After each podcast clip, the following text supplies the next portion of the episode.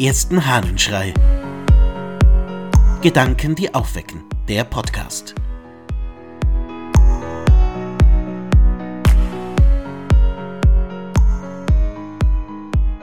Aus heiterem Himmel. Aus einer Predigt des Basilius von Caesarea. Wir schauen einen beständig klaren, wolkenlosen Himmel, der die gegenwärtige unerwünschte Heiterkeit verursacht und uns durch seine Reinheit betrübt.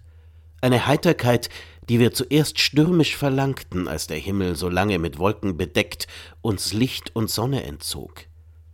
Das Land aber ist ganz ausgebrannt, bietet einen trostlosen Anblick, ist unbestellbar und unfruchtbar, voll Risse und Spalten, und bis tief ins Innere dringt der helle Sonnenstrahl.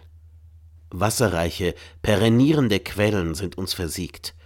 Große Wasserströme sind fast ausgetrocknet. Die kleinsten Kinder durchwaten sie, und Frauen durchqueren sie mit Lasten beladen. Den meisten von uns ist sogar das Trinkwasser ausgegangen, und wir wissen nicht, wovon wir leben.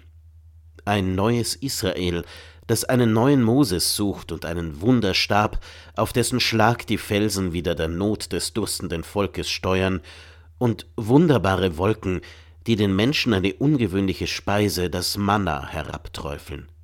Basilius von Caesarea hält diese Predigt, da ist er noch gar kein Bischof geworden.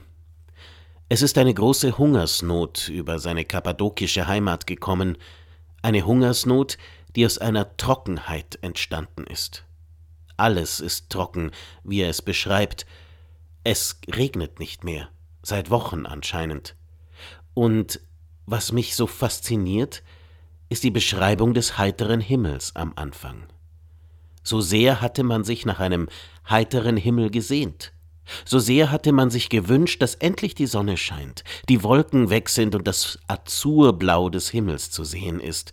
Und jetzt ist genau dieser azurblaue Himmel, den man so ersehnt hatte, zum Problem geworden. Aus heiterem Himmel ist die Trockenheit, die Dürre und damit die Hungersnot gekommen.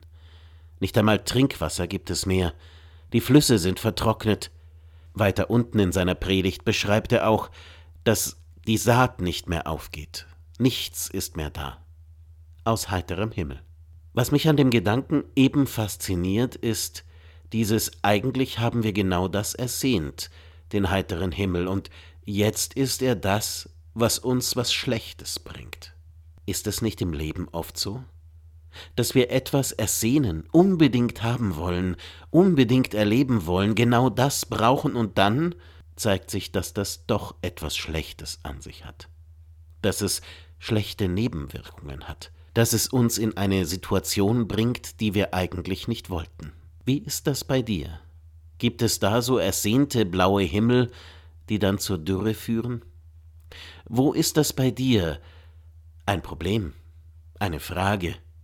Wo kannst du es beobachten und was kannst du dran ändern?